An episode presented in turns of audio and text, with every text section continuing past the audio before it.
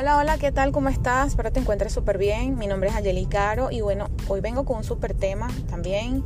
Eh, lo he titulado Soy buen padre. Y cuando digo padre, o somos buenos padres. Lo podemos hacer así para generalizar tanto mamá como papá. Y entonces este tema es muy interesante porque miren que eh, una de las cosas que más hago en este tiempo, desde hace un tiempo para acá, es observar, es meditar en cuanto, no solamente observar, no solo, observando no, no aprendemos mucho, ¿no? Eh, observamos, sí, comportamientos, hay personas que tienen comportamientos eh, que supuestamente son, eso es lo que los define, mira cómo soy, pero realmente no es así pero he tenido la oportunidad de compartir con personas que son inéditas, personas que son, eh, se comportan igual en todo momento y en todo tiempo. Son personas reales, son personas que no andan aparentando otra, lo que no son. Y esas son las personas a que yo eh, realmente tomo como en consideración para estos temas. No para juzgar, no para, para señalar, sino para que tomemos un ejemplo, sino para que tomemos en cuenta que podemos aprender también del comportamiento de las demás personas si son positivos. Entonces, eh, miren, cuando somos padres nos, nos preparamos para ser, cuando vamos a ser padres nos preparamos para ser los mejores y para darle lo mejor. Pero creo que nos, nos preparamos para dar, para dar físicamente lo mejor, más no nos preparamos internamente para poder brindar lo que un niño, una, una persona, vamos a hacerlo así, necesita. Creo que estamos cansados de escuchar temas de, los padres de antes, de los padres actuales. Antes no eran tan permisivos, hoy son permisivos, pero tenemos los mismos resultados prácticamente. Eh, niños muchos infelices, ni, eh, jóvenes infelices, no digo todo, pero vemos muchachos adolescentes, preadolescentes con muchas ansiedades, con, mucho, con, mucha intranquilidad, con mucha... Eh, indispuestos a poder vivir una vida tranquila, no, con desasosiego, eh, con baja autoestima, poco seguros de, de, todo, de la vida, de sus padres, porque los papás nos hemos enfocado de todas maneras a producir, producir, producir y a nuestros hijos, para que a nuestros hijos no les falte nada, pero les falta todo. Y cuando digo que les falta todo es porque tomemos en consideración que nuestros hijos no solamente necesitan lo material. Es muy difícil poder, como padres, llenar todas las necesidades de nuestros hijos. Pero recuerden que las necesidades no son solamente las materiales, las, físicas, la comida, la ropa, la escuela. También necesitamos indagar, también necesitamos es querer saber cómo ellos se encuentran, que, eh, compartir con ellos, destinar un tiempo para escucharlos, para conversar, para compartir, para pasar tiempo con ellos. Miren que, o sea, es muy difícil, yo creo que para todos los padres poder tener un estilo de vida donde realmente podamos vivir así, porque somos de momentos. Es muy difícil, pero sabes que lo más importante de todo esto es que nos preparemos para recibir, porque siempre nos preparamos para dar pero casi nunca nos preparamos para recibir, porque cuando recibimos a un niño, niña, estamos recibiendo un tesoro. Y cuando sabemos que estamos recibiendo un tesoro, entonces realmente lo empezamos a valorar por lo que vale y no por lo que debemos hacer, porque es nuestro deber. Aunque sí, es nuestro deber como padres solventar la vida de nuestros hijos hasta cierta edad, incluso hasta que ellos estén viejos, porque estamos para eso. Eh, claro, todo a su medida y a su tiempo, ¿no? Ya eso lo hemos hablado infinidades de veces. Pero empecemos a prepararnos, a llenarnos, a llenar, eh, a llenarnos de esa información, a llenarnos primeramente de Dios, que es el que nos conoce a todos y el que sabe que qué es lo que realmente eh, necesita. Fuimos creados por Dios. Y por ende entonces necesitamos de Él para, y leer ese manual del fabricante, que es Dios, para poder entendernos a nosotros mismos, para poder entender a los demás. Nosotros queremos entender a nuestros hijos, queremos eh, amarlos, queremos hacer, complacerlos en todo, trabajar full para que tengan todo, pero no trabajamos realmente para recibirlos, para escucharlos, para entenderlos, para amarlos, sino que siempre estamos en una disposición, estamos del otro lado en una disposición de dar, dar, dar, dar, dar, dar, y dando lo que realmente no es tan correcto, que lo que estamos dando es lo que todo el mundo necesita, lo básico para vivir, pero que no entendemos que lo que realmente un hijo necesita es atención. Y eso creo que lo hemos escuchado innumerables veces. Y también he dicho que muchos padres que están con sus hijos, pero es como si no estuvieran porque eh, igual no están dedicados a sus hijos, igual no los están disfrutando, igual están eh, con su mente en el estrés, con su mente en, lo que deberían haber estado haciendo. Y no pueden porque sus hijos no los, no los dejan, no eh, porque sus hijos los limitan a hacer lo que ellos desean, porque no tienen el tiempo. Miren, y yo todo esto lo estoy diciendo, me estoy incluyendo porque a mí también me ha pasado. Siempre digo que no voy a comentar nada aquí que yo no haya realmente visto, experimentado y también mi propia vida, por supuesto. Porque yo no soy perfecta. Precisamente porque no soy perfecta es que trato de eh, ponerme en la posición y decir, ¿sabes qué? Acepto que tengo este tema, que tengo este problema o esta situación y empiezo a ver de qué manera puedo cambiar. Una de las cosas en las cuales, por las cuales nuestros hijos nos dicen a nosotros que no nos entienden, usted no ha escuchado eso, usted también lo han hecho cuando están adolescentes, preadolescentes en la adolescencia.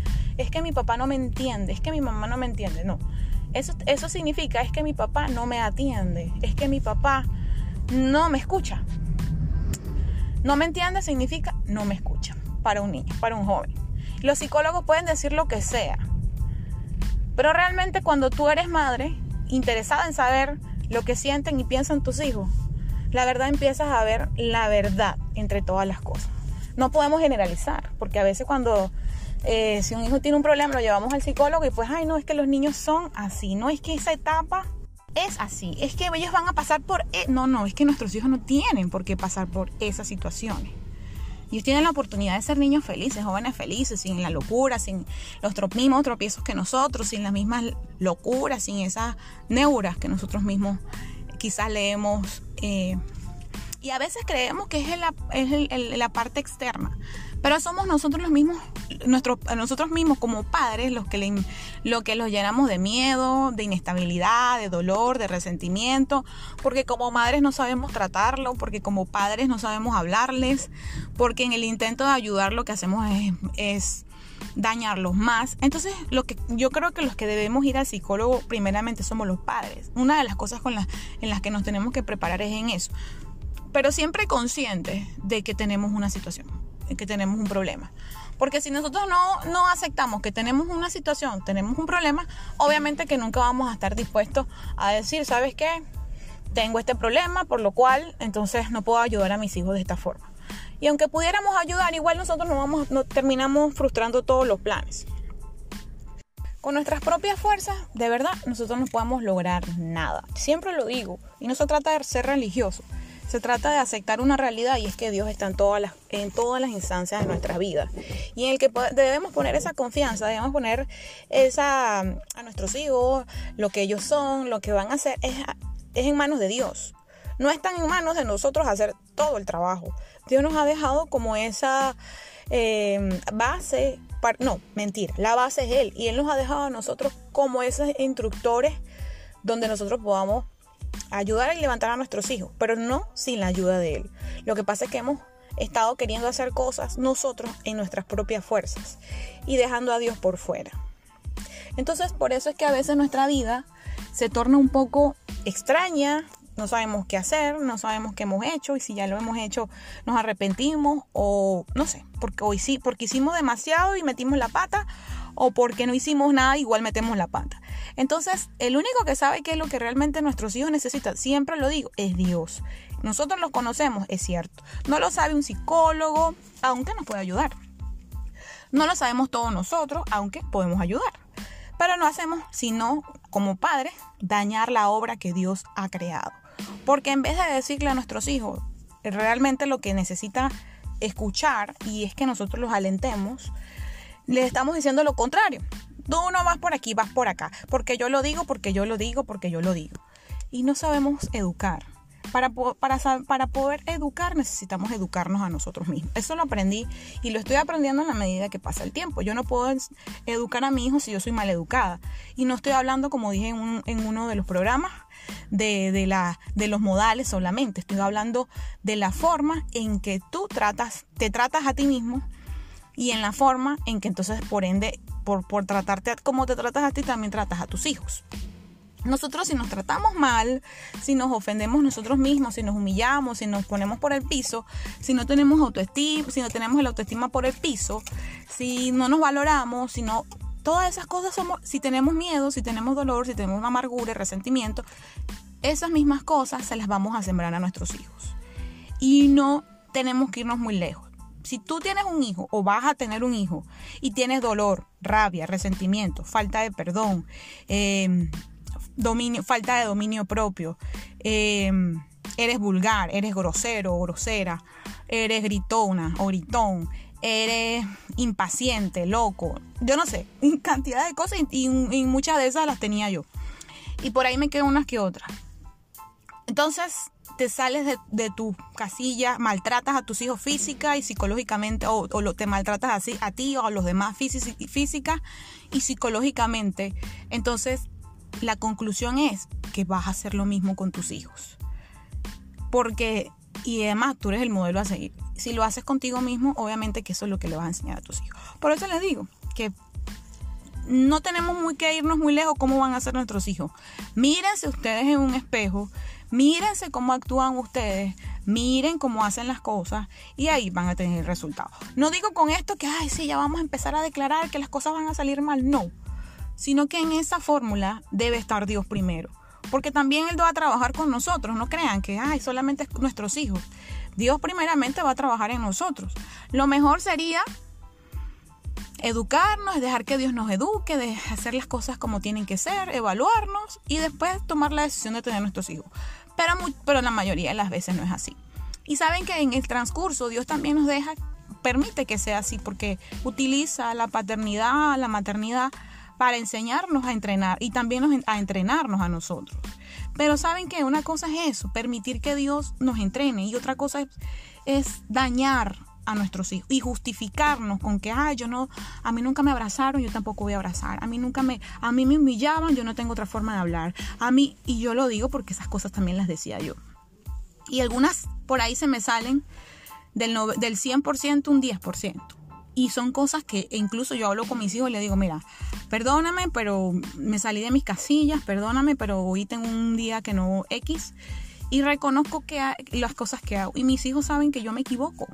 Saben que puedo cometer errores. Pero también saben que yo vengo luego y les pido disculpas o hablo con ellos o no me tomo las cosas a pecho o ellos saben cómo me estoy sintiendo porque se los digo, digo dicho y ellos me entienden no es cuestión de, de aguantar, sino de soportar. El amor lo soporta todo.